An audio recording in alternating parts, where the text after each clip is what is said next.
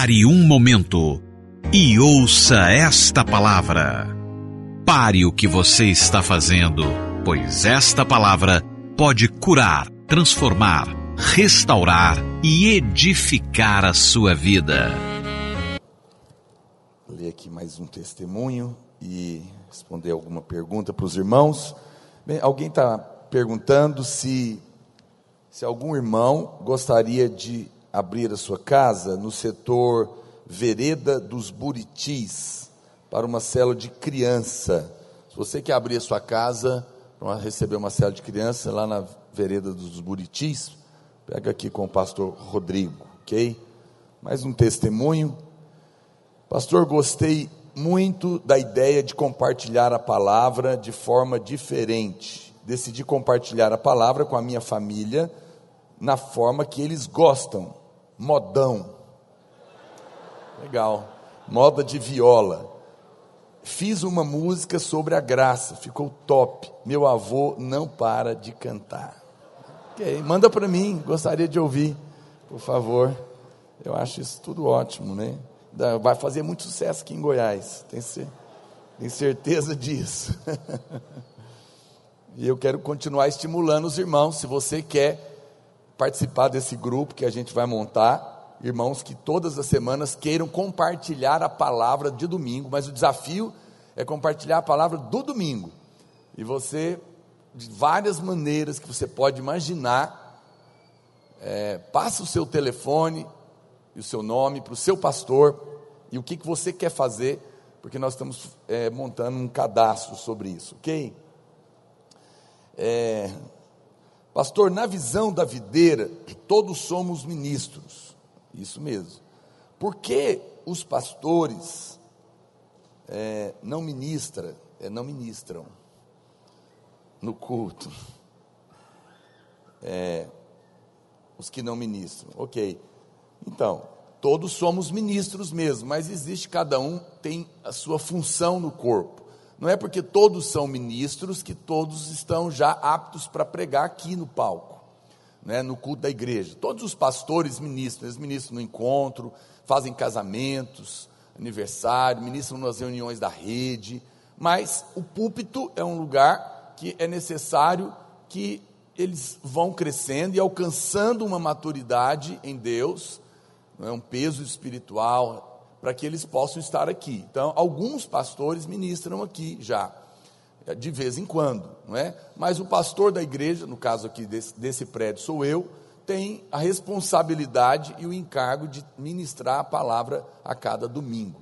Mas, eventualmente, um pastor ou outro já estão também ministrando e tem essa oportunidade. É um caminho que se percorre né, e que cada um vai ter a sua oportunidade. Amém? É, pastor, como deve ser uma reunião de discipulado? Só o discipulador pode falar? Eu acho que isso aqui é um recado. Claro que não. A Bíblia diz que é, a fé vem pelo ouvir. Amém, irmãos? Então, existe um, tem que ter um lugar para você ouvir, para ter fé. Esse lugar é a reunião da igreja. O culto de domingo é o lugar para você ouvir a palavra e você crescer em fé. Mas a Bíblia também diz o que? Crie, por isso falei. Então tem que ter um lugar na vida da igreja para ouvir e crescer em fé, e tem que ter um lugar que no momento que você crê, você tem a oportunidade de falar. Esse lugar é a reunião da célula e a reunião do discipulado. O discipulado, ele deve acontecer.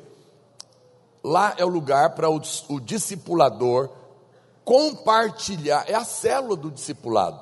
Ele é como uma célula.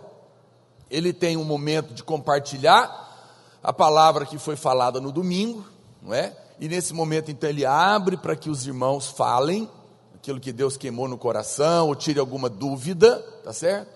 tem um momento também de orar uns pelos outros, e tem um momento para tratar dos assuntos da igreja. Às vezes é uma, organizar uma, um encontro que vai ter, uma conferência, alguma coisa da rede, passar os recados, recolher também os relatórios. É dessa maneira que deve ser feita a reunião de discipulado. Se não está acontecendo, você pode, em amor, conversar com o seu discipulador, não tem problema nenhum. Se ele não aceita, você deve procurar o pastor para que o pastor corrija em amor a maneira correta de edificar os irmãos. Quantos estão me entendendo? Digo amém. Alguém pode dizer, pastor, mas eu não acho que tem que ser assim. Eu sou discipulador e eu penso que tem que ser assado. Aí você tem que abrir uma igreja para você, né? Para você fazer do seu jeito, claro. É, você não pode querer estar numa, é, numa igreja que tem uma visão que o presbitério definiu, dada por Deus, e querer fazer de qualquer maneira. Não, na casa de Deus existe uma ordenação, existe uma organização. Você pode sim perguntar, você pode sim sugerir, pastor, será que dessa maneira não era melhor? Por causa disso, disso, disso, porque na palavra de Deus diz assim, assim, assado. Porque se você nos perguntar, você viu que eu te dei duas, dois versículos bíblicos. Por que, que nós fazemos as coisas? Tudo que nós fazemos, nós fazemos pensando na palavra e olhando para a palavra, porque a palavra é que é o nosso modelo. Quantos estão me entendendo? Diga amém. Então, nós não fazemos nada por modismos, nós não fazemos nada por causa, porque nós achamos que assim é melhor, a nossa opinião não importa, importa o que a Bíblia diz, e nós somos bíblicos. Quantos dizem amém? Então, saiba disso, tudo que nós estamos fazendo na igreja, nós pensamos de acordo com a palavra. Então, talvez você não viu, é importante você entender os porquês das coisas. É, pastor, um casal de namorados entrou na cela e o homem é divorciado por traição por parte da sua esposa. É, o sonho dele é, é se tornar líder e pastor. E é notável a transformação na vida do casal a cada dia. Ele pode se casar e ser pastor aqui na videira? Então, deixa eu explicar para vocês. É, nós aceitamos todos que Deus aceita, amém? Mas levantamos como pastores só os que Deus levanta e dentro dos padrões que a Bíblia estabelece. Amém? Então é importante os irmãos entenderem isso. Hoje as perguntas estão nessa essa área, né? Que bom. Né? É, então, então preste atenção. Deus aceitou alguém, não importa a condição dele, salvou ele, salvou. Nós aceitamos, não importa se ele é casado, divorciado, casado segunda vez. Venha como você está. E Deus te, salvou e nós te recebemos. Amém, irmão? Então, essa é a primeira coisa. Agora, Daqui para frente, existem os padrões da palavra de Deus. É, então, é, pessoas que casaram segunda vez, nós temos muitos irmãos nessa situação na igreja, e eu tenho a certeza que nenhum deles, é, se você for perguntar, eu estou achando que está sibilando um pouquinho aqui, o é, ainda que o, o retorno está bom. Então, ninguém casa, não é para separar. Eu não, não acredito nisso. As pessoas tiveram problemas, não, não, às vezes não conheciam o Senhor, não tiveram ajuda, enfim, por algum motivo aconteceu. Mas mesmo para essas pessoas, se você perguntar para ela, e ela for honesta, ela vai dizer: não, eu, eu não queria que tivesse acontecido. Então, nós não estamos aqui para condenar ninguém, nós aceitamos as pessoas, amamos, e, e elas são inseridas na vida da igreja. E elas podem crescer dentro da vida da igreja até um limite. Ok? Qual o limite? O limite da palavra de Deus. E o limite para isso, na nossa estrutura, é até discipulador. Segundo a palavra de Deus, um pastor não pode ter sido casado duas vezes. Então, nós obedecemos esse critério na videira, que é o critério da palavra de Deus. Se alguém, a mulher ou o homem, não importa se foi por traição ou não, eu sei que aí há as interpretações das pessoas num versículo que fala do exceto em caso de relações sexuais ilícitas, mas nós temos uma interpretação diferente desse versículo e podemos explicar para você o que, que a Bíblia está querendo dizer, na verdade, nesse texto. Ele não é uma exceção. Então, não há exceção para ser pastor na videira, é, caso o marido ou a mulher tenham sido casados novamente, ok? A recomendação da palavra de Deus é que quem está divorciado, que fique assim ou volte para o seu marido. Pastor, não tem mais jeito, eu não consigo ficar sozinho, eu vou casar de qualquer jeito. Ok, você pode casar. Nós não vamos fazer, mas também não vamos te impedir e nem vamos te rejeitar. Nós temos a obrigação de te contar a vontade de Deus, a palavra de Deus. E você, obviamente, vai escolher. E lembra, a vontade de Deus é boa, é perfeita e é agradável. Muitas pessoas falam, ah, então eu vou viver infeliz o resto da vida, como se casamento fosse Deus. Não é. E como se Deus não pudesse fazer um milagre. Ele pode. Amém? Quantos estão? O amém está fraco, mas tem problema. Tem problema não. Eu estou aqui, eu tenho compromisso de falar a verdade em amor. Espero que você me entenda, né? Não. Então é isso. É... Ok, tem uma irmã que está, eu acho que é uma irmã, caleta bonita. ela está reclamando que tem irmãos jogando a revista fora, revista no chão, é, e isso custa para a igreja, é um desperdício, e eu também acho. Então não joga não, não joga a nossa revista no chão não. Não sei se você sabe, ninguém diz amém, os, os irmãos estão calados hoje, né? eu não sei se você sabe, a nossa revista, por exemplo, ela é levada para o presídio. E os presos começaram a ler a palavra de domingo, porque um irmão o filho de uma irmã da igreja foi preso, filho dela. E ele não era crente. E lá na cadeia ele se converteu. Ele está preso. Então a irmã leva todo, toda semana a revista para ele. E ele começou a ler.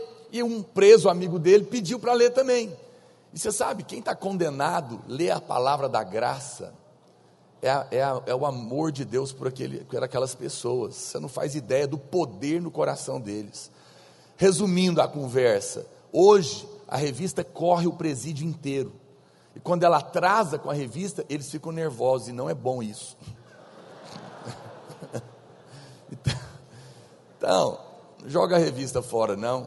Muitos irmãos recolhem o que sobra, eles levam para consultório médico, coloca ali numa empresa. Faça isso, é legal, deixa ali na recepção da sua escola, em vez de você jogar fora, porque tem os, as notícias passam mas a palavra permanece, aleluia, né?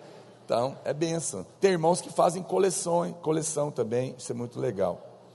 E a última pergunta, é, pastor, é, eu não consigo, amém, não consigo acreditar que sou amada.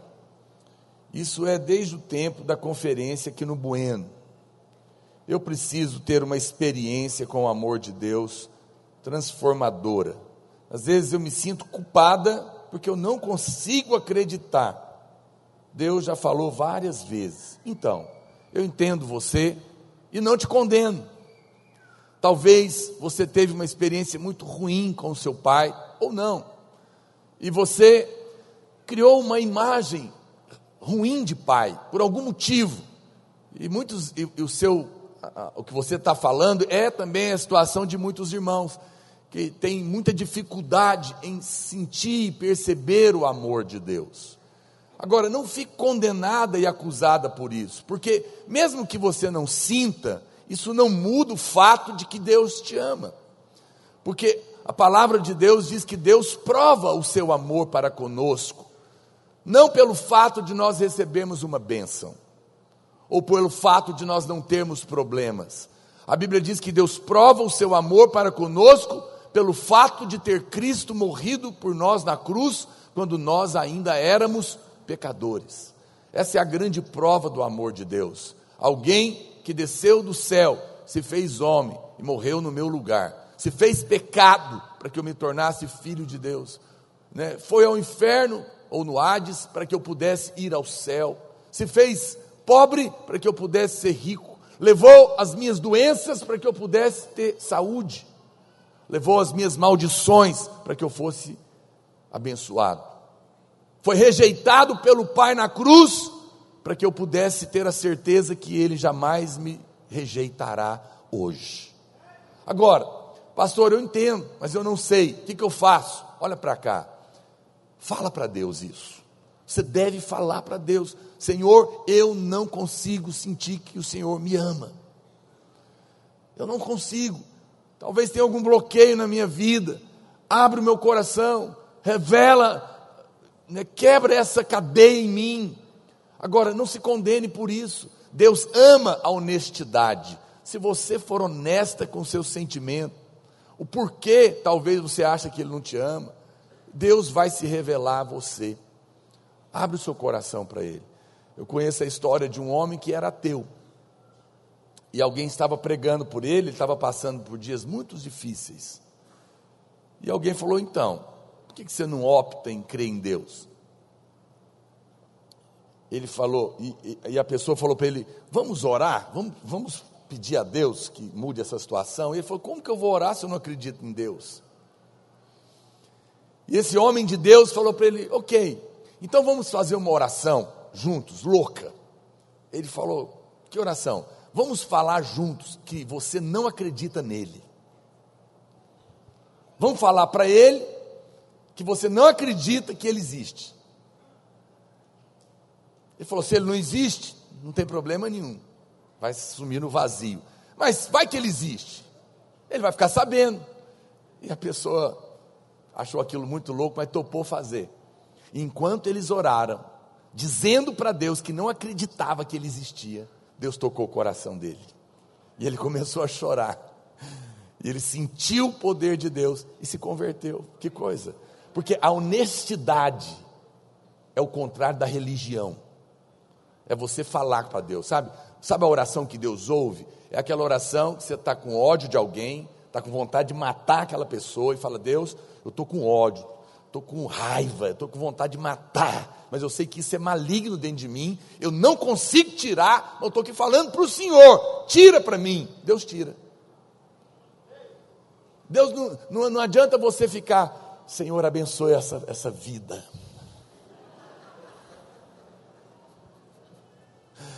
Não, abra o seu coração, seja honesto com as suas, suas motivações, você tem coragem de orar? Falar que está com inveja. Se eu estou morrendo de inveja da irmãzinha que chegou, tem só um ano e já vai casar, e eu estou aqui há dez e não consigo alguém.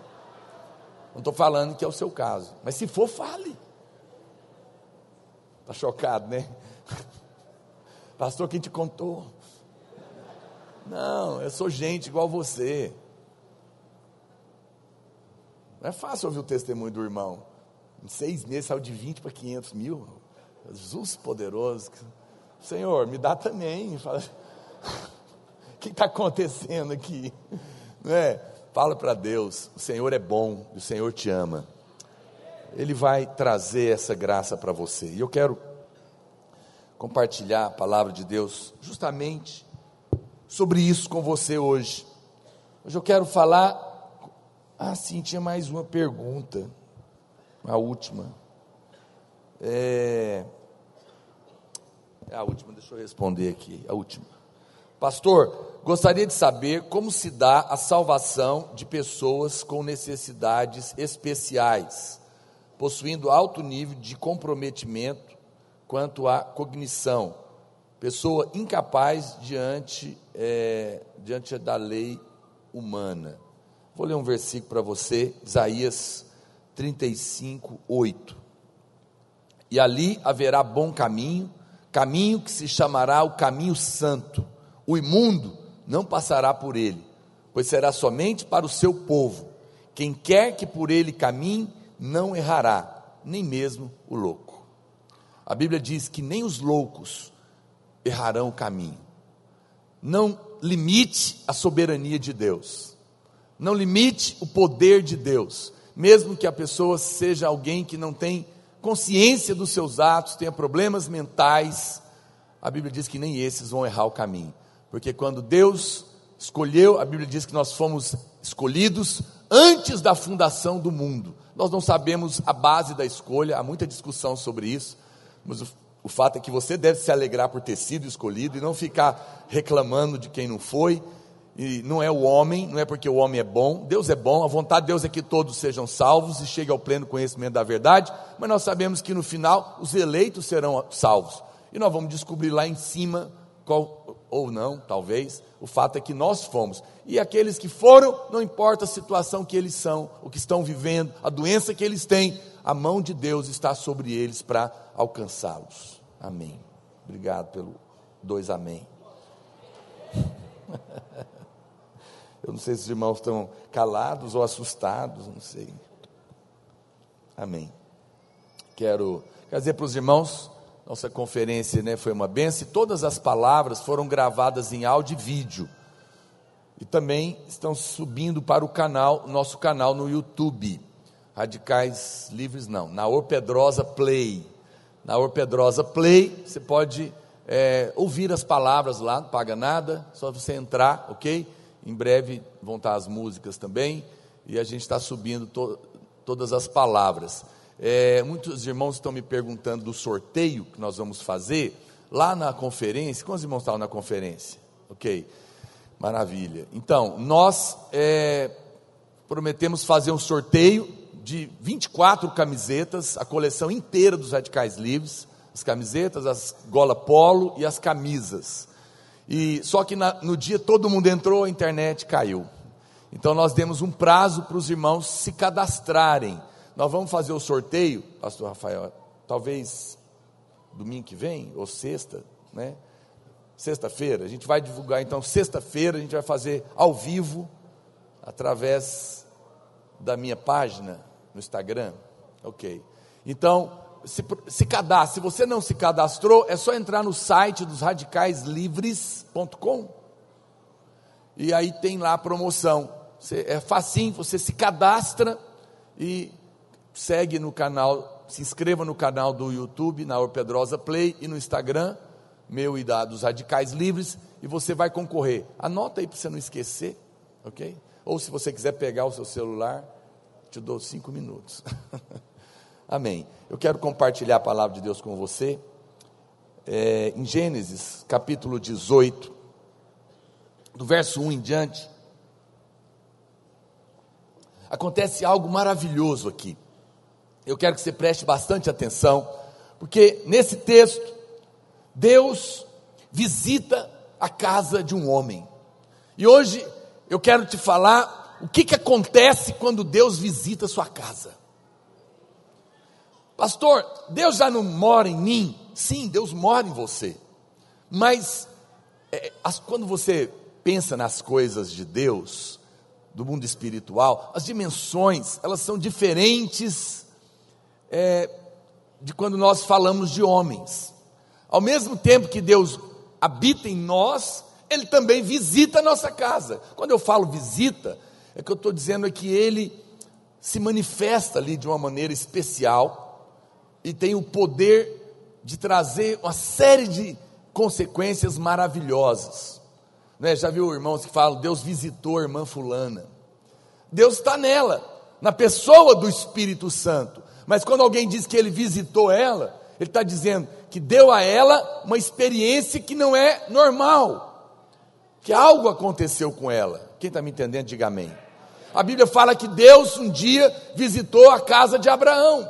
Olha o que diz: apareceu o Senhor a Abraão nos carvalhais de Manre, quando ele estava sentado à entrada da tenda no maior calor do dia. Ele morava em tenda, essa era a tenda dele, era a casa dele. E a Bíblia diz que Deus, o Senhor, visitou ele. E aqui, nesse texto, nós temos um quadro maravilhoso desse encontro com, do Senhor com Abraão e Sara. Na Bíblia, existem encontros poderosos, encontros como o de Moisés com Deus no monte, quando ele desce de lá com, a sua, com o seu rosto brilhando, não é? Que teve até que cobrir com véu, e tantos outros encontros que nós enxergamos na Bíblia. Mas esse encontro de Abraão é especial, porque ele é, digamos, o início da nova aliança. A, a lei, ela veio de Êxodo capítulo 20 para cá, antes desse texto, antes desse tempo, não havia lei. Era um tipo de graça, porque a nova aliança estava começando ali e depois ela vem se concluir em Jesus. Por isso é muito importante e especial esse encontro. E é precioso ver a familiaridade e a intimidade entre eles. Porque aqui nós vamos ver princípios espirituais, fundamentais para a sua família, para a sua vida cristã, para a sua casa. Creio que todas essas coisas que acontecem, que aconteceram nessa visita de Deus na casa de Abraão, elas também acontecem na casa de qualquer um e na vida de qualquer um que tem encontros com Deus. Quem está me entendendo, diga amém. Eu quero te mostrar isso. Primeiro lugar, a palavra de Deus mostra uma verdade espiritual muito poderosa. A Bíblia diz que o Senhor apareceu a Abraão na sua casa. Eu penso que todos nós queremos ter encontros com Deus na nossa casa, no nosso quarto, na nossa intimidade, e também na nossa família. A Bíblia fala que o Senhor apareceu para ele nos carvalhais de Manre. Onde ficava os carvalhais de Manre na Bíblia? Ficava em Hebron, na região de Hebron. Hebron significa comunhão. Diga comigo, Hebron significa comunhão. E Manre significa gordura ou unção.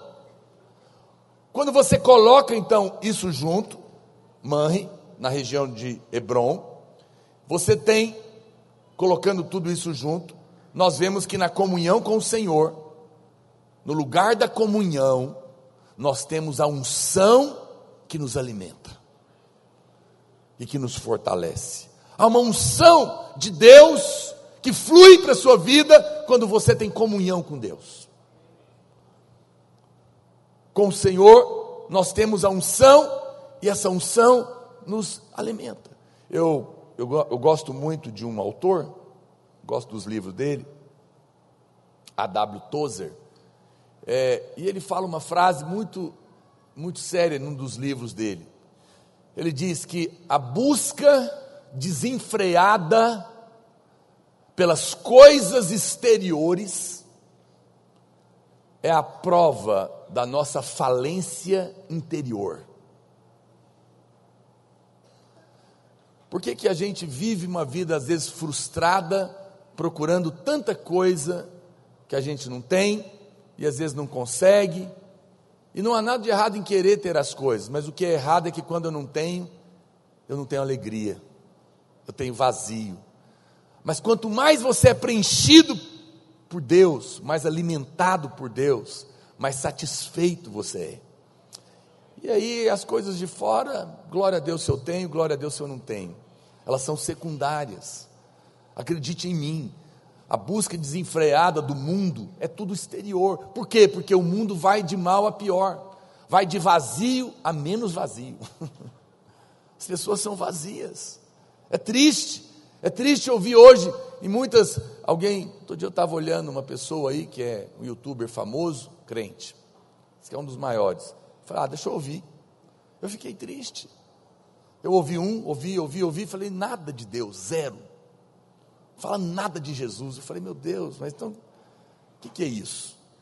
Agora, o pior, não é? Eu falo incrível como as pessoas querem assistir bobagem. Há uma identificação. Ah, o que dá ibope é, é a comida que eu como, a ginástica que eu faço, a lojinha que eu fui, a viagem que eu estou fazendo. Eu falar, ah, infelizmente, isso não muda, não preenche.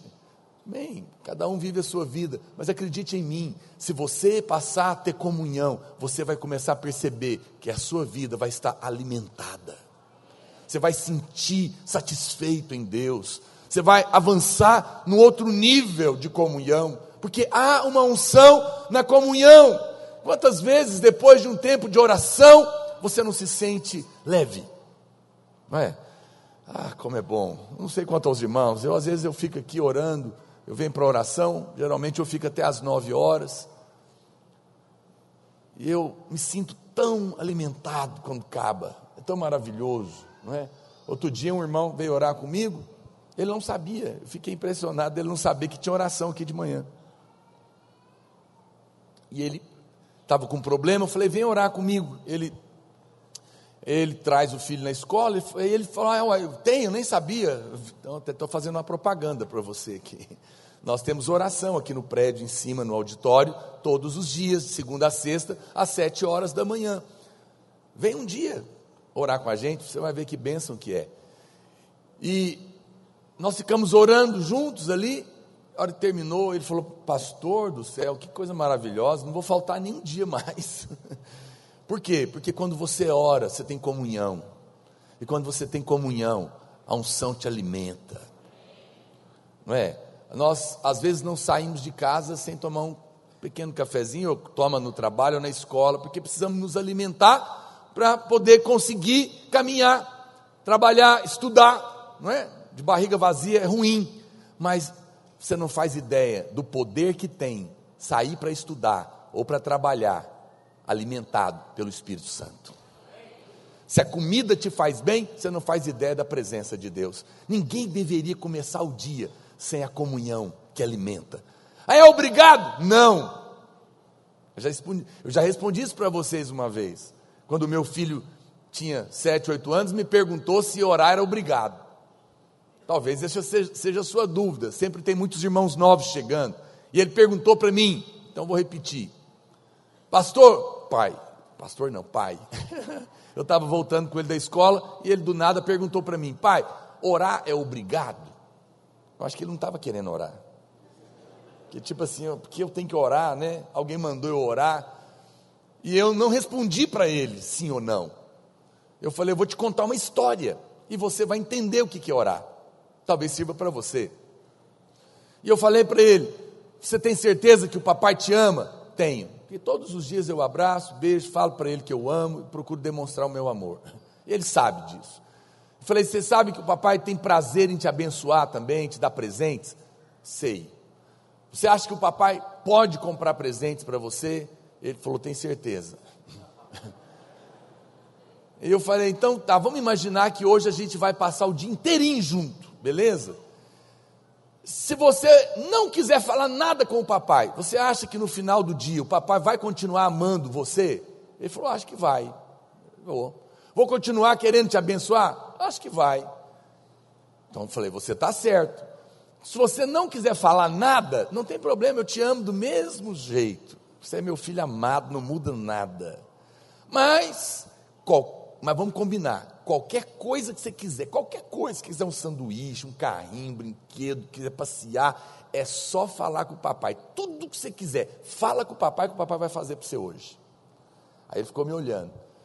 Eu falei, sendo assim, se você não quiser conversar nada, tá tudo bem, papai te ama do mesmo jeito. Mas se você quiser qualquer coisa, é só pedir para o papai. Eu te pergunto, você vai querer conversar muito ou pouco com o papai? Ele falou muito. Eu falei, então você entendeu a oração. Se você quiser, não quiser orar, não precisa. O papai do céu te ama do mesmo jeito. E ele quer te abençoar do mesmo jeito. Mas se você quiser qualquer coisa, é só falar com ele. Porque o papai aqui nem sempre tem condição de ficar o dia inteiro com você, mas o papai do céu mora dentro de você. Você pode ter comunhão com ele todo o tempo. E essa comunhão preenche o seu coração. Percebe? Que não é uma questão de obrigação, mas de oportunidade. Quem está me entendendo, diga amém. Ah, uma unção. Interessante que a Bíblia fala que Abraão, apareceu o Senhor Abraão nos cavalhais de mando, quando ele estava fazendo o que, gente? De pé? Qual, como é que ele estava?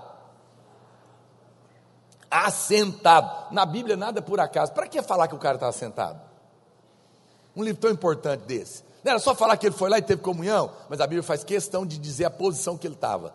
Ele não estava de joelhos, ele não estava deitado e nem em pé, ele estava sentado. Por quê? Porque a Bíblia quer nos ensinar algo aqui. Preste atenção. A posição de sentado é a posição de descanso. Sabe que hora que você consegue ter comunhão com Deus? É quando você descansa nele. Senta para ter comunhão. Entrega o seu problema. Chora. Olha, muitas vezes na minha vida eu estava angustiado também. E você sabe, muitas vezes eu fui para o quarto e eu falei para Deus, Senhor, eu estou ruim, eu não consigo nem orar. Hoje eu vim aqui para chorar na Sua presença. E eu chorava, chorava, até a paz vir no meu coração, porque quando você senta, você tem comunhão. Eu entregava para Deus e descansava nele. É nessa hora, adianta, às vezes nós queremos ter comunhão na, na, na agitação, Não, Deus fala: senta para a gente conversar. Senta aqui, para tudo.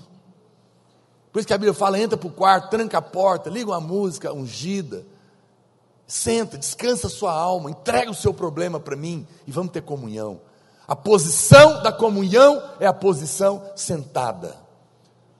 O que, que a Bíblia diz? Quando ele estava sentado à entrada da tenda, numa manhã bem fresquinha. É o que está escrito aí? Olha lá, sublinha lá para os irmãos. Que hora que Deus veio ter com ele? No calor do dia. E lá era quente clima desértico, no calor do dia. Foi a hora que Deus veio falar com ele. Sabe o que a Bíblia está querendo te ensinar, meu irmão? Quando você estiver no maior calor da tribulação, você precisa sentar para desfrutar da comunhão de Deus. Calor, na Bíblia, é a mesma coisa do fogo da tribulação, é o calor da, dos problemas você está passando por um problema, sempre que você estiver debaixo de pressão, debaixo de ataque, dívida, depressão, problema em casa, problema no casamento. O que, que eu faço, pastor? Senta. Esse é o calor do dia. Senta para ter comunhão com Deus. Abre o seu coração para Ele. Tem irmãos que na, na, no meio da pressão, ele sai dando tiro no capeta. Tudo bem, você pode fazer guerra, mas eu garanto para você: a melhor saída não é se voltar para o diabo, é sentar para ter comunhão com Deus. Mas o que você vai fazer? Faz alguma coisa, senão vai cair, vai embora, vai fugir, vai acontecer. Não vou fazer nada, eu vou sentar. No calor do dia, no calor do problema, eu sento para orar. Eu sento para ter comunhão com Deus, porque Deus vem ter com você quando você está passando por problemas. E hoje o Espírito Santo está falando com pessoas aqui que entraram aqui nessa noite, passando por lutas, pressões. Você está passando no calor do dia. O Senhor te diz: Vem, meu filho, senta comigo. Eu quero ter comunhão com você nesse momento da sua pressão. Eu vou aliviar a sua alma, eu vou preencher o seu coração, eu vou trazer uma resposta para você. Eu amo um adesivo, muito tempo que eu não vejo mais esse adesivo, era das formiguinhas. Era um grupo de formiguinhas, elas estavam com problemas, tentando correr de um lado para o outro, e uma formiguinha chega e fala: Já experimentou orar? Às vezes nós tentamos resolver as coisas através dos homens, de um político, de um amigo, de um padrinho rico, mas a gente esquece que nós temos um Deus todo-poderoso. Para tudo e coloca na presença do Senhor. Não se levante para resolver o problema por si mesmo. Mas sente-se e espere no Senhor, porque a Bíblia diz em Isaías que aqueles que esperam no Senhor serão renovados. Aleluia. O que, que a Bíblia fala? Esforçai-vos para entrar no descanso. Porque às vezes sentar não é fácil no meio da luta. A gente quer pôr a mão, mas Deus fala: luta para sentar. Ora, ora uma vez, ora duas, ora três, ora quatro, entrega uma, duas, três, quatro, cinco, dez vezes, entrega o problema dez vezes, chora diante de Deus, fala, Deus, não estou conseguindo, ainda estou ansioso, Senhor, mas eu entrego pela fé, oh Deus, Senhor, vai de novo. Uma hora a paz vem, você vai conseguir entregar, porque Deus vai te ajudar. Quem está me entendendo, diga amém. Então, em primeiro lugar, a primeira coisa que nós vimos, que a comunhão com Deus, quando Deus visita você, você tem descanso. Segundo lugar, olha o verso 2. Levantou ele os olhos, olhou, e eis três homens de pé em frente dele. Vendo-os, correu na porta da tenda ao seu encontro, prostrou-se em terra. Ele adorou aquele homem. Essa é a primeira menção da palavra chachar no original. Significa adoração em hebraico. Em Gênesis, no capítulo 22, verso 5, nós temos a primeira menção da palavra adoração em português, mas no hebraico, no original, a primeira vez é aqui em Gênesis 18, 2. E a lei da primeira menção, ele diz que a primeira vez que aparece um assunto na Bíblia a interpretação da hermenêutica diz que esse, esse versículo determina o significado dessa palavra ou desse assunto pelo resto da palavra de Deus. Então aqui está a primeira expressão de adoração. Quando Abraão encontrou o Senhor, ele adorou. E essa primeira menção é a de amor de um pai para com o seu filho. De Abraão com Deus. A segunda foi a menção de Isaac com Rebeca lá no capítulo 22. A Bíblia diz que haviam três homens, e um deles era o Senhor, Senhor Jesus aparecido em forma humana. Nós chamamos isso de teofania, é quando Deus se manifesta em forma humana. Algumas vezes na Bíblia, Jesus apareceu de forma humana, mesmo antes de ter vindo, porque ele é Deus, sempre foi Deus, amém? Quantos dizem amém? Aqui é um momento disso. A Bíblia diz que o Senhor estava ali. Havia, hoje, ele, e aquele momento ele se fez homem, mas hoje ele é um homem que está sentado à destra do Pai. A Bíblia diz que Abraão adorou. Você sabe, quando você. Eu vou te contar uma coisa. É, uma das épocas, eu sou crente há quase 30 anos e pastor há 21. É, numa das épocas de maior luta na minha vida, eu já tinha me aconselhado com mais de uma pessoa e com o pastor Luiz mais de uma vez, problema que eu estava passando, uma luta espiritual terrível. E a gente já tinha conversado, tinha tentado de tudo, já tinha jejuado, feito um monte de coisa. E ele um dia ele falou para mim: "Eu não sei o que te falar. Faz o seguinte, falou para mim, faz de conta que isso é um calo no seu pé. Ele falou para mim: tira aí uma semana, não precisa vir aqui não. Vai adorar, só canta. Todo dia, põe a música, vai cantar, vai adorar. Não faz mais nada. Não vai expulsar demônio, não vai, vai só adorar o Senhor. E eu fiz isso. Eu acordava de manhã, às vezes não era fácil, eu estava muita luta, mas eu punha as músicas e eu começava a cantar. No final daquela semana, eu estava renovado. Deus tinha entregado a vitória nas minhas mãos, porque quando você adora, quando a presença da comunhão vem, Deus quebra as cadeias. Você sabe, é na comunhão que você ganha força. Eu estava abatido, mas na hora que eu dediquei a adorar, a força veio. Lá na minha casa, eu e minha mulher, a gente já levanta, a primeira coisa que a gente vai para o banheiro, já põe música. Já começa cantando cedo. Eu tenho várias coleções de música porque eu gosto de adorar com você pode adorar sem, não tem problema não, mas é bom também com, porque olha o que aconteceu, interessante que a Bíblia fala, olha o que a Bíblia está dizendo na parte B do versículo, quando ele prostrou, vendo-os, diga, correu, interessante, correu da porta da tenda ao seu encontro, agora, quem sabe que quantos anos Abraão tinha nessa altura? 99. Eita. Vou fazer 50 mês que vem.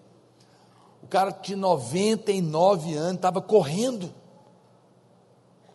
Por quê? Porque quando você tem comunhão com Deus, você recebe força para fazer o que você não poderia fazer. A Bíblia fala que com 99 anos, Abraão correu. Eu não sei, eu testemunho isso. Às vezes, quando a unção de Deus vem na minha vida, eu fico assim parecendo um jovem. Acho que é por isso que eu sou jovem. Cada unção de Deus é verdade, acredite em mim.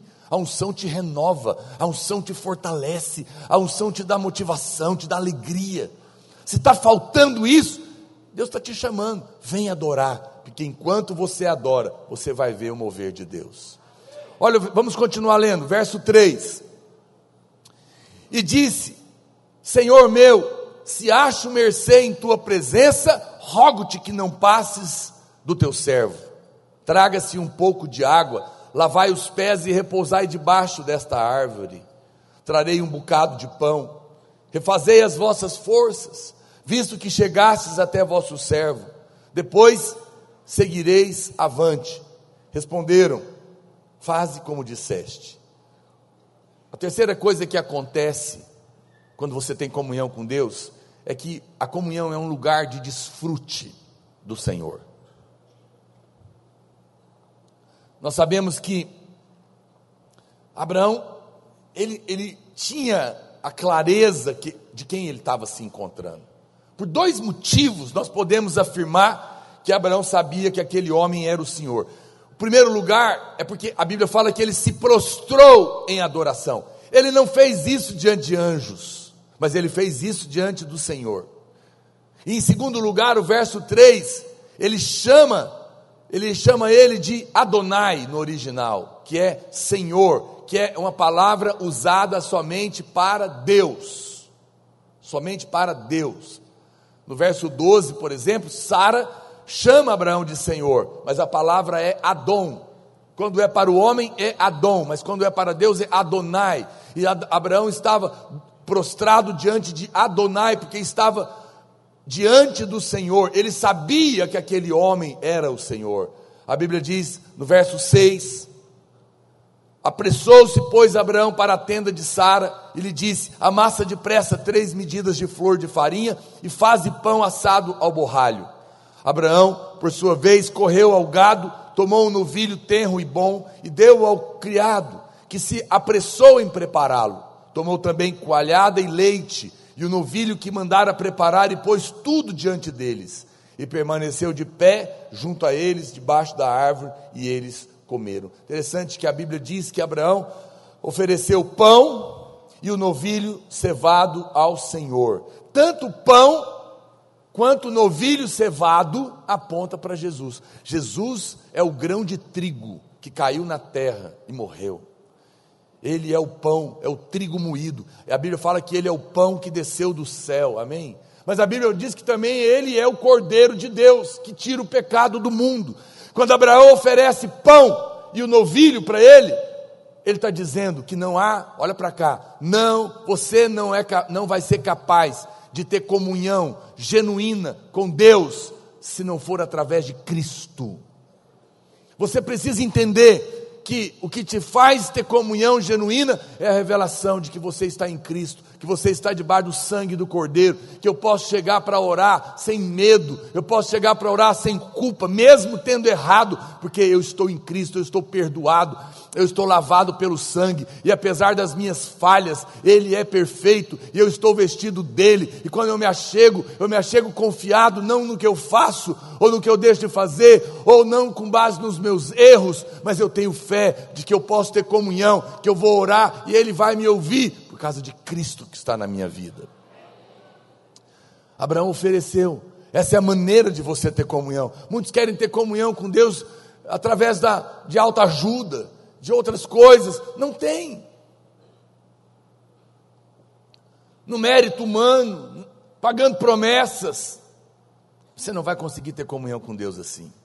Confie só no que Ele fez, não no que você pode fazer.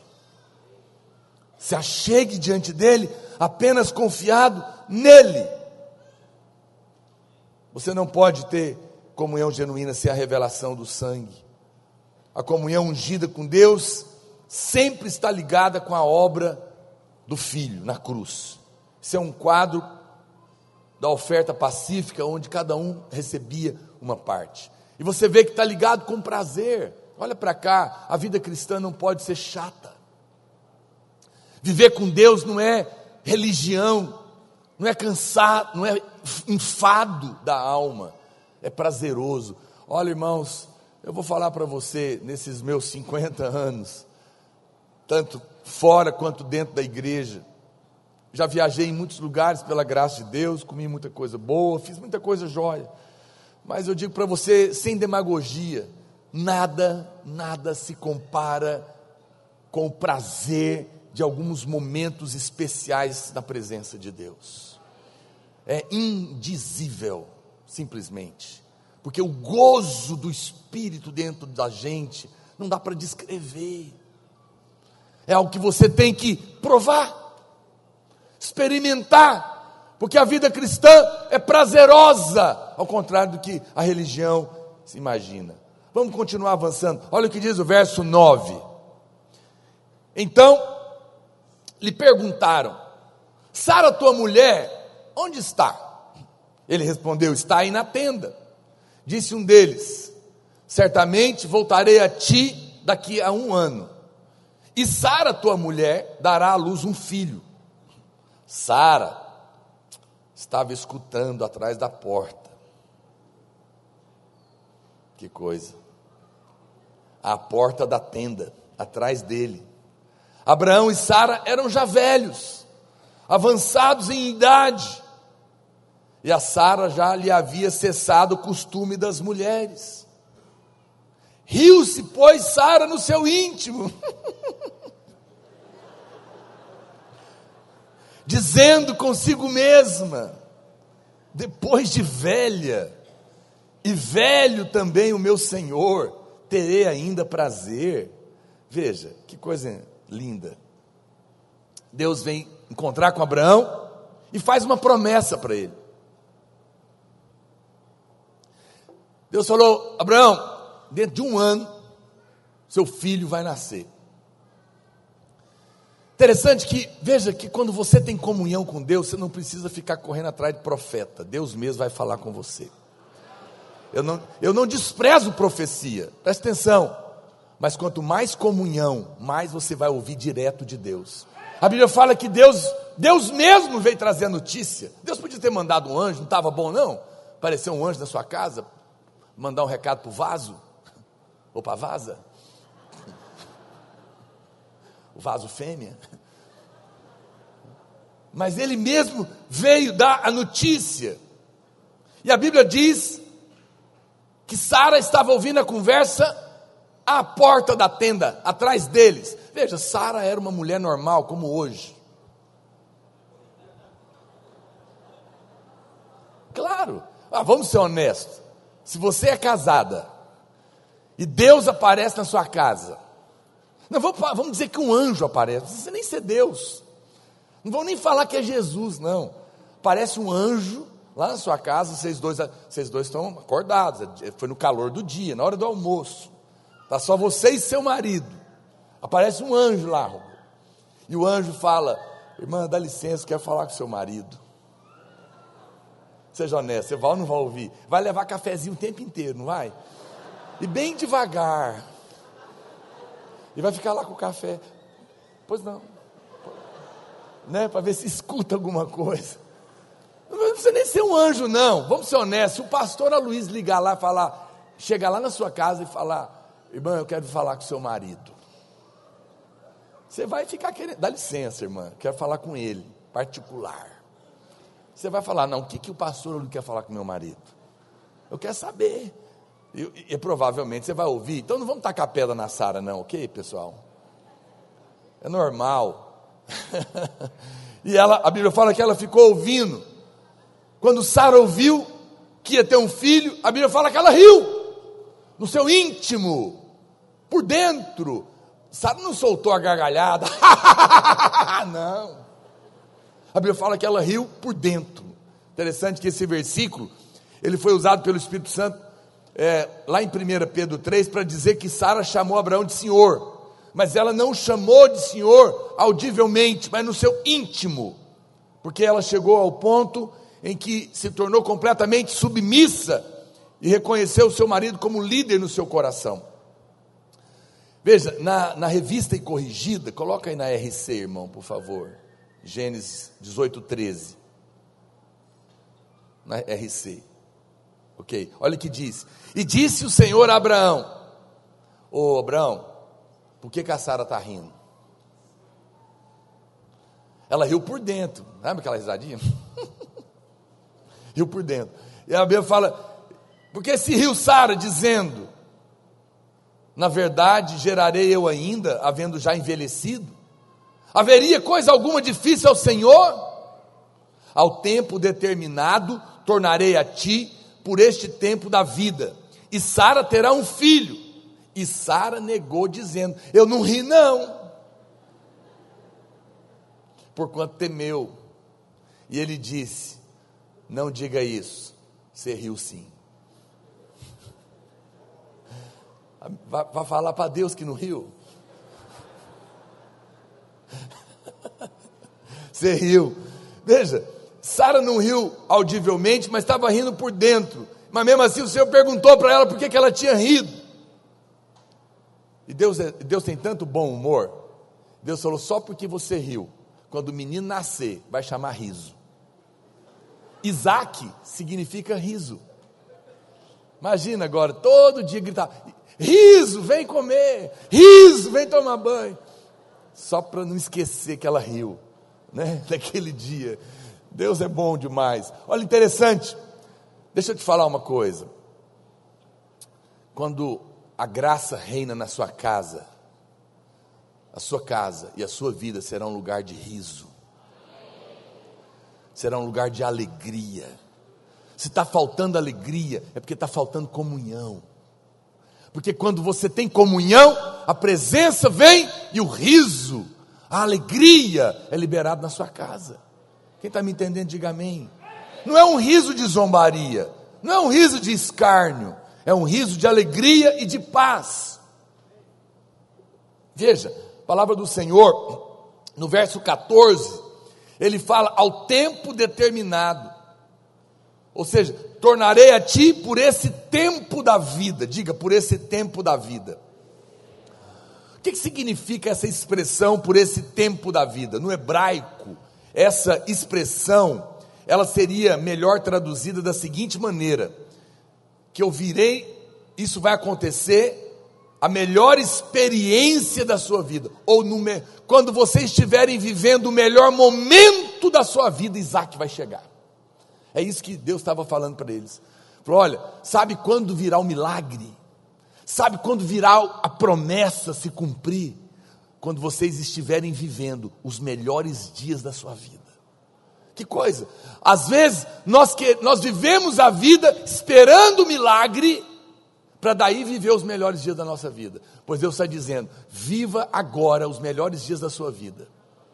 Casado ou solteiro, com, a pé ou com carro, é, no melhor emprego ou no que você ainda não, né, ou no que você sonhou, ou que você ainda não tem.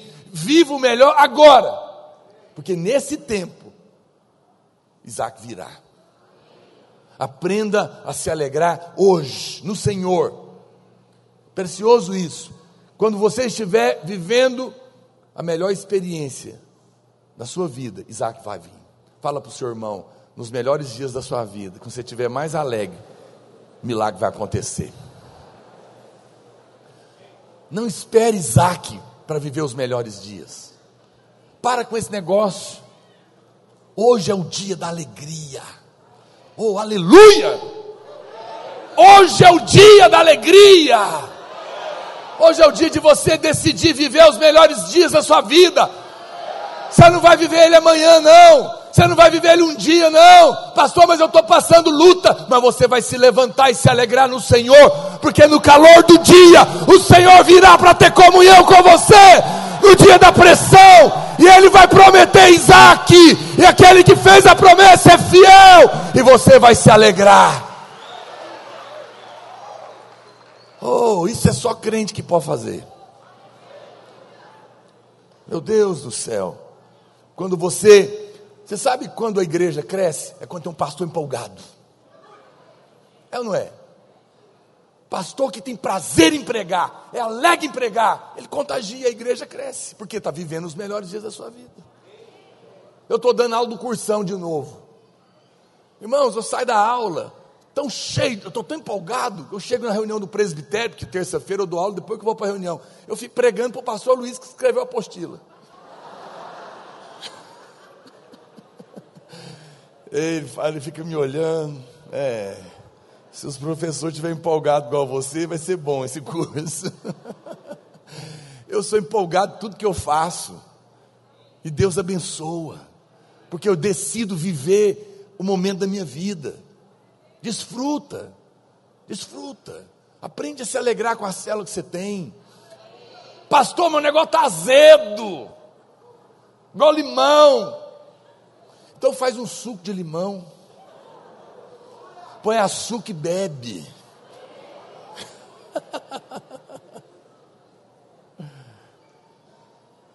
Senhor vai te dar criatividade para você viver os melhores momentos, porque é nessa hora que você vai, vir, vai ver o milagre. Diga comigo, a frutificação é resultado de estarmos vivendo um grande momento na nossa vida. A gente pensa que o fruto vai vir na angústia, né? Mas não é não, é na alegria. Já viu as pessoas falarem que tudo que você faz com prazer, uma hora prospera? Tem um fundo de verdade. Aquilo que você alegra. Por isso que eu falo, eu falo para os pastores, eles são testemunhas disso. Eu falo, gente, eu sei que parece louco, mas lá no meu discipulado, eu falo para eles: se vocês não têm alegria de ouvir pessoas, ouvir problemas, aconselhar, expulsar demônio, pregar, fazer casamento, vai fazer outra coisa, você está perdendo sua vida. Para que ser pastor? Para com isso. Só tem uma chance para viver, seja feliz. Seja, vai servir a Deus, vai continuar servindo a Deus, mas vai fazer o que você gosta. Ué, Deus chamou cada um para fazer uma coisa, então não invente fazer, se Deus não chamou, porque você não vai ter prazer.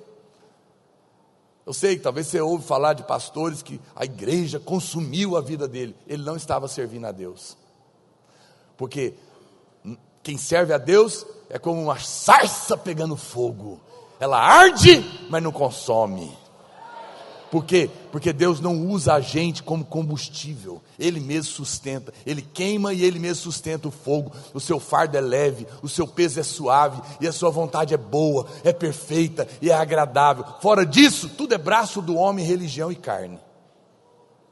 Mas em Deus é leve, é leve. É porque às vezes nós queremos ser Deus.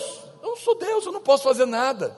As pessoas me procuram com pepinos enormes. Eu falo, Deus, só o Senhor para resolver isso aí. E é isso que eu faço como pastor. E eu fico vendo. Eu falo, o Senhor é fera demais, como diz. Resolve cada coisa.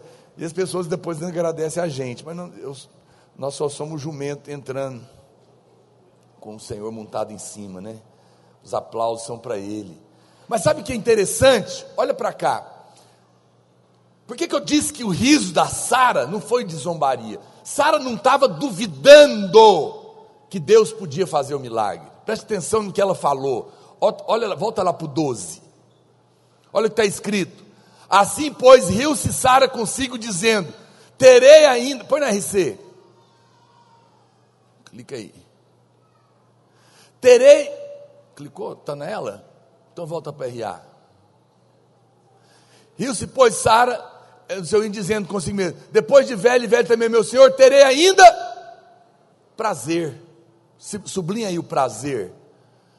Qual que era o normal? O normal era Sara falar assim: depois de velha, terei ainda filhos. Mas o que, que ela falou? Eu preciso explicar?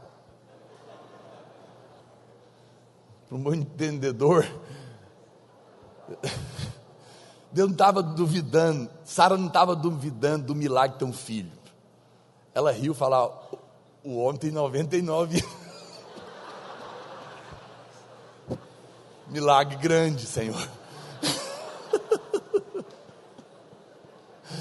ela, ela falou, ela não pensou, ela falou: Eu vou ter prazer. Nossa, quem que não ri? Dá vontade de rir, ué. Veja como que é incrível a palavra de Deus. Qual que é, eu te pergunto, qual que é o filho, qual que é o Isaac que você está procurando esses dias? É um casamento? É uma promoção no seu trabalho? É o primeiro emprego? É a conversão da sua família? É uma cura? É um milagre? É a prosperidade, é uma casa, é um carro? Qual é o Isaac que você está procurando de Deus? Qual que é o Isaac? Sabe o que o Senhor te manda dizer? Você quer receber o milagre? Tenha prazer. Se alegre. Tenha prazer no Senhor. A vida com Deus é boa. Não é canseira. Irmãos, eu me lembro eu, eu era católico, eu ia para a missa, eu ficava enfadado, porque era apenas uma relação religiosa. Mas quando você tem um encontro genuíno com Deus, é festa, É prazeroso estar com Deus. E é nesse momento do prazer que você vai receber o milagre. Você não vai receber o milagre choramingando nos cantos, mas é se alegrando nele, tendo prazer nele. É isso que o Senhor está dizendo. No momento em que você perde o seu prazer,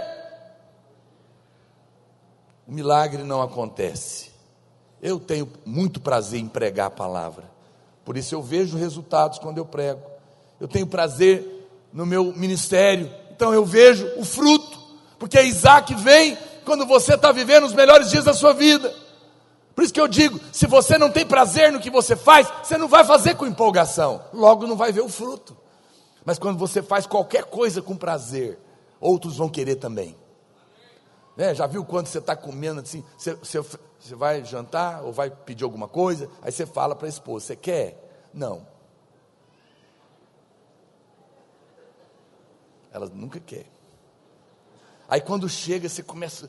Hum, oh, mas que bom essa comida. Deixa eu ver. Mas você não queria. Não, mas vi você. É só lá em casa que acontece isso, não. Por quê? Porque você viu prazer no outro. E você ficou com vontade, porque o prazer dele despertou você. Quando você tem prazer em viver com Deus, outros vão querer também. Eu fui numa reunião de pastores, que é, não é da, da videira nem da vinha. E eu estava numa mesa grande e tinha. Foi antes do casamento da minha filha. E tinha mais uns dois pastores da videira lá também. E tinha um, um, uns pastores lá com a gente, que não nos conheciam, não sabe que a gente está pregando. E aí um pastor perguntou para mim: "E aí, mas a festa vai ser boa mesmo?" Eu falei: "Como que você pode esperar uma festa ruim de um pai, de uma filha, cujo qual está debaixo do favor de Deus, dos sete tubos de ouro de Zacarias 4 que verte um azeite que sai do candelabro, favor imerecido que tomou a água da novilha vermelha misturada com a cinza?" E o, e o cara ficou olhando para mim. Eu falei do favor merecido daquele que me dá todas as coisas sem que eu mereço nada, porque sou filho amado, bendito e abençoado, que vive debaixo das portas abertas. E ele ficou me olhando. Ele falou assim: onde é que é isso? Sério. Ele foi humilde. Ele falou para mim: onde é que é isso, rapaz? Que eu quero ir para lá, que eu estou vivendo num deserto terrível. Eu falei, é a graça de Deus, meu irmão, vem para cá, porque viver com Deus não é pesado. Temos lutas, mas temos o Senhor que venceu todas elas. Eu creio. Isaac virá, a Bíblia fala que Isaac virá quando você estiver vivendo o melhor momento da sua vida. Quando Sara recebeu graça, ela teve a melhor experiência da sua vida durante a gestação. Eu creio que durante aqueles nove meses, foram meses maravilhosos na vida deles. Esse tempo é o que Deus chama do melhor tempo da sua vida. Deus não quer que você desfrute somente do momento final. Ele quer que você desfruta da caminhada também. A nossa jornada hoje é a experiência da nossa vida. Vamos imaginar, olha para cá. Imaginar que você é um jovem, passou, é, conseguiu tirar a carteira, e seu pai te prometeu te dar um carro zero. Aleluia. Mas não é qualquer carro, não. Pensa aí num carro dos seus sonhos. Deus, e seu pai fala: Meu filho, eu vou te dar. Já comprei te mostra a nota fiscal, você sabe, vai chegar daqui seis meses, porque está vindo importado. Você vai ficar alegre só quando chegar o carro? Não! Você vai curtir os seis meses. E vai entrar na internet, e vai ler tudo sobre o carro, e vai ver vídeo, e vai compartilhar. Vai ou não vai? Vai. A Bíblia fala que Isaac veio quando eles estavam vivendo o melhor tempo da vida deles. Olha para cá. Deus, o nosso Pai, nos prometeu que nós somos herdeiros do mundo. Para ser herdeiro do mundo, você precisa de saúde e prosperidade. Ele prometeu, há promessas para a sua vida. Ele é o Deus da esperança, que nos enche de gozo e paz no nosso crer. Essa palavra esperança, eu já falei para você, significa expectativa de coisas boas. A cada manhã, você precisa acordar e ter no seu coração a fé da expectativa de um Deus que está pensando coisas boas para você. Como que você, moça, vai ficar quando o rapaz que vai casar com você aparecer? E vocês se apaixonarem, e ele falar para você: Olha, eu quero me casar com você, vamos planejar o nosso casamento para daqui a um ano. Você vai passar um ano triste? Não, vai ser um ano de glória, pensando naquele casamento. Você vai desfrutar o caminho. Qual que é o problema? É que muitos irmãos, enquanto não vê, não consegue crer, mas a fé é a certeza das coisas que se esperam e a convicção de fatos que se não veem. Eu vou falar uma coisa para as irmãs. Viva como o seu casamento já está marcado. Pastor, mas eu nem conheço, mas no céu já está determinado. Porque não é bom que o homem esteja só. E Deus tem prazer em satisfazer os desejos do seu coração. Então ele já tem um casamento marcado para você. Com um homem maravilhoso que vai alegrar seu coração. Porque o seu pai é bom e só te dá coisas boas. E você já viu que mulheres apaixonadas se vestem melhor? Se arrumam melhor, fica rindo à toa, anda bonita, cheirosa. Estou errado? Tá não. Pergunta para o casal aqui, ó. Vai casar. Olha para cá. Por que, muitas, eu acho que muitas irmãs ou irmãos não casam porque não, não vivem na perspectiva do casamento. Mas se você crê Muda de vida hoje. Ninguém diz amém, meu Deus do céu.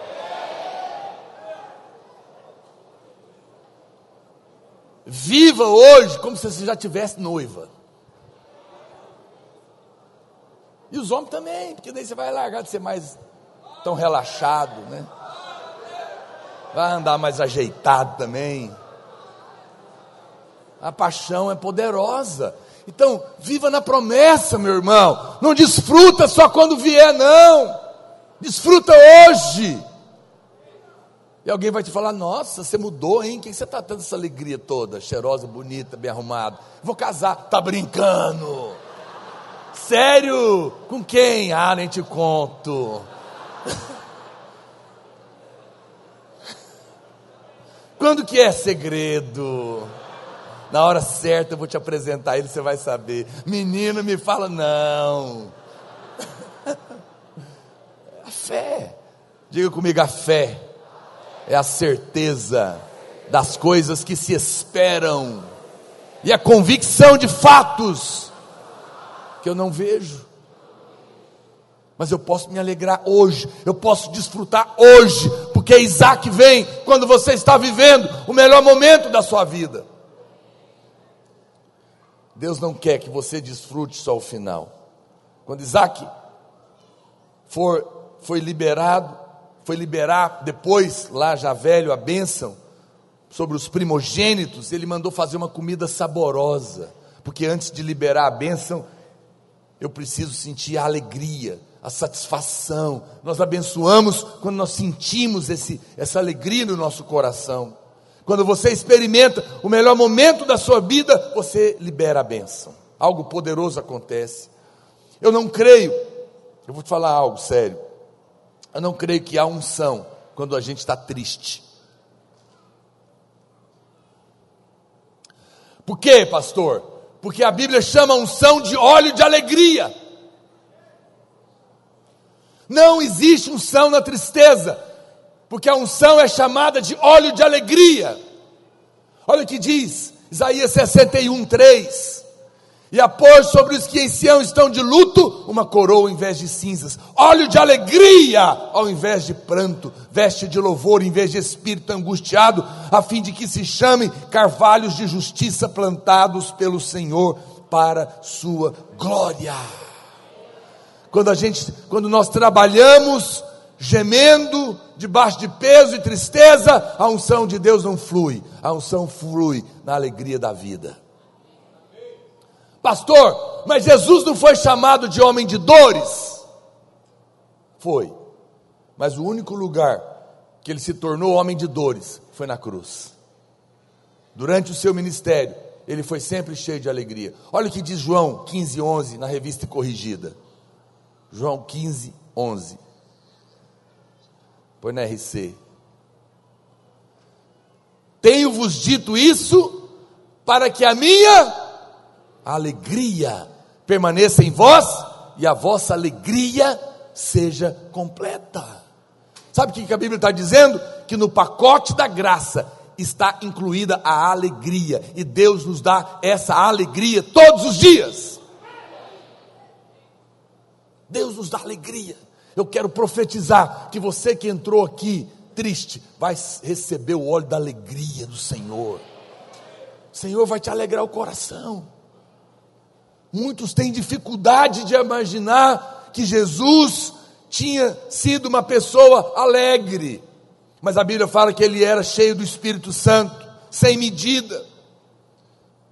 E a Bíblia fala então que ele manifestava os frutos do Espírito, e um dos frutos do Espírito é a alegria.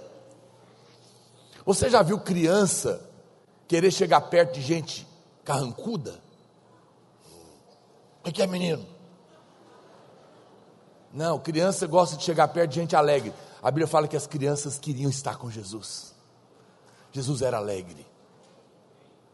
Eu não estou falando de personalidade. Eu não estou falando de alegria falsa. O Espírito de Deus vai renovar seu coração, meu amado.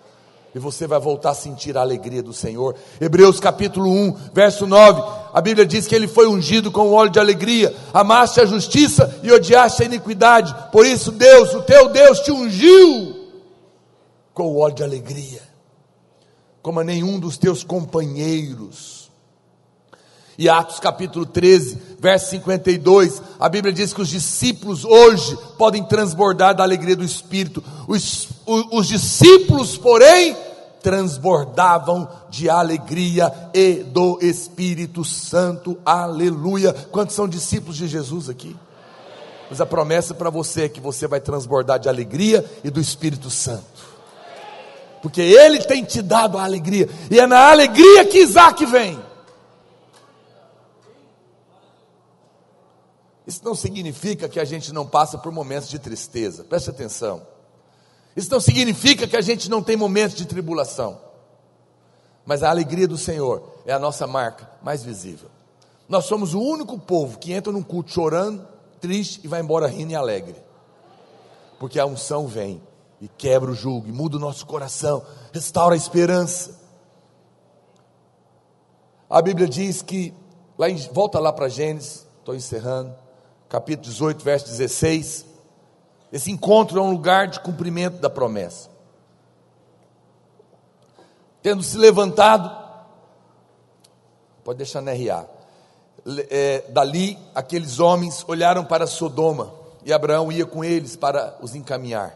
Disse o Senhor: Ocultarei a Abraão que estou para fazer, visto que Abraão certamente virá a ser uma grande e poderosa nação, e nele serão benditas todas as nações da terra, porque eu o escolhi para que ordene a seus filhos e a sua casa depois dele, a fim de que guardem o caminho do Senhor e pratiquem a justiça e o juízo, para que o Senhor faça vir sobre Abraão o que tem falado a seu respeito. Os irmãos do louvor podem subir. Sabe o que a Bíblia está dizendo? Eu vou traduzir esse versículo para você, olha para cá. Às vezes a gente lê esse versículo e fica parecendo o seguinte: se Abraão organizar a casa dele e os filhos forem corretos, então a família dele vai ser abençoada. Mas não é isso que a Bíblia está dizendo. A primeira coisa que a Bíblia está dizendo é que porque eu escolhi Abraão, ele vai ordenar a sua casa. Ele está dizendo: Abraão, você vai ser pai de multidões. Você vai ter uma família grande. E a sua família vai ser uma bênção. A sua mulher e os seus filhos não vão ser levados pela enxurrada da ideologia de gênero e nem do feminismo caído. Sabe por quê? Não é porque você é perfeito, não. Não é porque os seus filhos são bonzinhos, não. É porque eu te escolhi. E porque eu te escolhi, eu te abençoei. E essa benção vai fazer que a sua casa seja abençoada. Que a sua mulher seja abençoada. Que os seus filhos sejam abençoados. Você está aqui olhando para mim. Maioria de vocês não são casados e alguns são. Mas eu te digo, a sua família vai ser abençoada. Porque Deus te escolheu. Não é porque você é bom. Não é porque você faz tudo certo. É porque Ele é bom é porque Ele ama você. E eu quero que você veja as promessas do Senhor. Eu quero que você mude a sua atitude. Hoje é dia de você jogar fora a tristeza e se alegrar no Senhor, porque Deus te escolheu. E hoje Ele te trouxe aqui para visitar você. Ele já está dentro de você mas Ele quer visitar o seu coração. Ele quer que você corra no calor do dia. Ele quer que no calor do dia e da pressão você tenha comunhão com Ele, se assente para adorar, porque nessa hora é que Ele vai trazer a promessa, é que Ele vai tirar a tristeza, e Ele vai fazer a promessa que vai alegrar seu coração, o prazer vai voltar a fé vai sustentar a promessa. E você vai começar a se alegrar no processo até que Isaac chegue. Não olhe, olha para mim, não olhe para o que você está vendo, olhe para o que Deus está falando. Não sei se a Marília lembra, no final de quase três anos de desemprego, quando eu me converti, casado, morando de favor num apartamento de 50 metros. Eu e ela, a maioria do dia, a gente comia só macarrão alho óleo, que era o que tinha lá em casa. Eu não tinha dinheiro, tinha que andar de ônibus, embora eu tivesse carro. E nós estávamos orando. Nós estávamos tendo comunhão. E eu me lembro que a gente estava num lugar e uma irmã profetizou. Ela viu um anjo grande que vinha com uma, com uma chave e ele abriu um cadeado. Ela não sabia nada da minha vida, lá de Anápolis. E ela falava: Deus está me mostrando que Ele enviou um anjo. E um cadeado foi aberto e as correntes caíram. Eu lembro que eu, Deus já estava falando ao meu coração. E eu mudei a minha postura. Três meses depois, eu estava ganhando 50 salários mínimos. No meu último emprego que eu vivi antes de ser pastor. Foram quatro anos e meio de grande prosperidade antes de sair de lá. Porque eu decidi desfrutar da promessa, em vez de ficar em casa chorando. Talvez hoje você chegou aqui, você está passando por dia difícil, depressão, luta, desemprego, dívida, doença. Mas eu quero te dizer que o Senhor quer visitar você. O Senhor está te chamando para comunhão, porque hoje Ele vai trazer a promessa. É no calor do dia, é no meio da sua pressão, que o Senhor está aqui hoje, para ter com você, para quebrar o poder da morte. Abraão e Sara não podiam ter filhos, estavam em morte, o útero estava morto. Abraão não tinha condição de procriar. Sara não tinha condições, mas quando Deus vem, o impossível acontece. A expectativa e a realidade da vida vem à tona quando a presença de Deus está. Eu recebi um testemunho hoje de um irmão, líder de célula, a mãe da anfitriã foi completamente desenganada pelos médicos ela tinha um problema no coração e contraiu um câncer no intestino que se esparramou, virou metástase.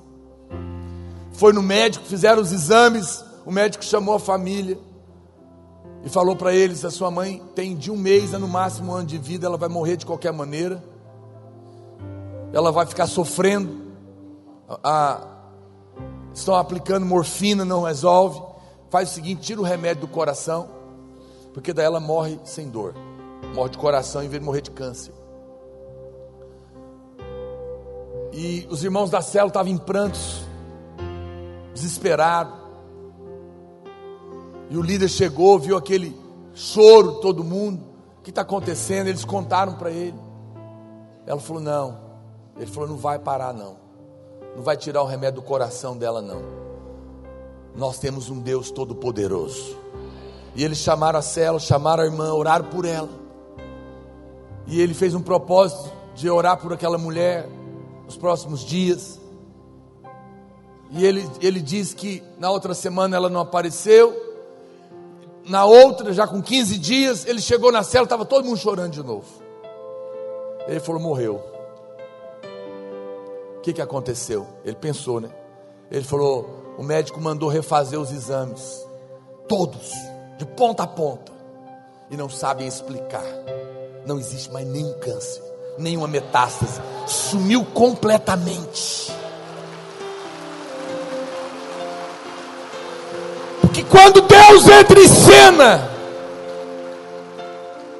o impossível acontece.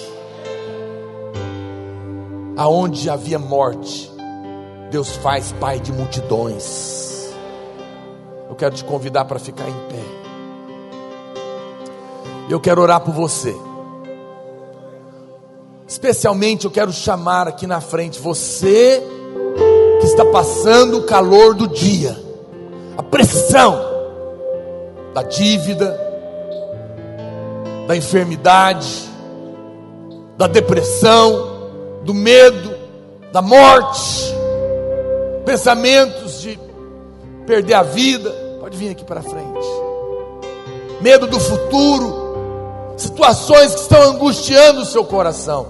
Venha, saia do seu lugar.